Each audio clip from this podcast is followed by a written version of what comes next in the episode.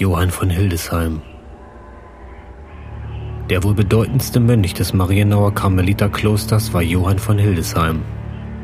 Das Kloster bestand aus etwa 18 bis 20 Brüdern, die gewöhnlich aus der näheren und weiteren Umgebung kamen. Johann von Hildesheim wurde als Theologus, Rhetor, Philosophus und Poet gerühmt. Über sein Leben wissen wir, dass er zwischen 1310 und 1320 geboren ist und als Novize ins Kloster Marienau aufgenommen wurde. Später erhielt er in Avignon und Paris eine gute Ausbildung. Als Prior tauchte er an verschiedenen Orten wie Kassel, Straßburg und Speyer auf.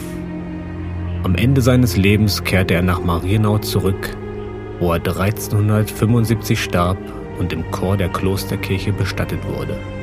Seine bedeutendste Versdichtung ist die Legende von den heiligen drei Königen. Johann von Hildesheim hat in seiner Dichtung alles zusammengetragen, was man damals über die fernen Länder des Orients wusste und was über das sagenumwobene Leben der Weisen aus dem Morgenlande bekannt war. Das Werk wurde zu einem der bekanntesten Volksbücher im Mittelalter. Voller Bewunderung über diese Dichtung äußerte sich unser großer Dichter Johann Wolfgang von Goethe. Er hatte eine der Handschriften aus dem 14. Jahrhundert erworben und meinte, dass nirgend etwas Anmutigeres und Zierlicheres dieser Art mir in die Hände gekommen ist.